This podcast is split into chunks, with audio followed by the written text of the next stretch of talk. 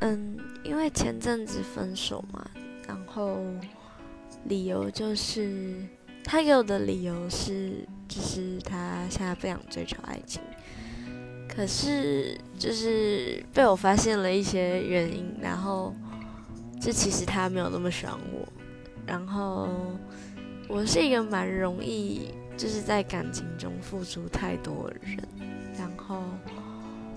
所以我学到的教训应该是，就是不要把一百 percent 的自己全部丢出去。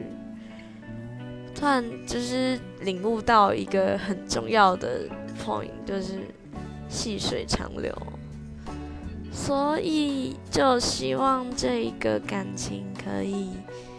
细水长流，虽然嗯现在是细水啦，但是我不知道会不会长流，嗯。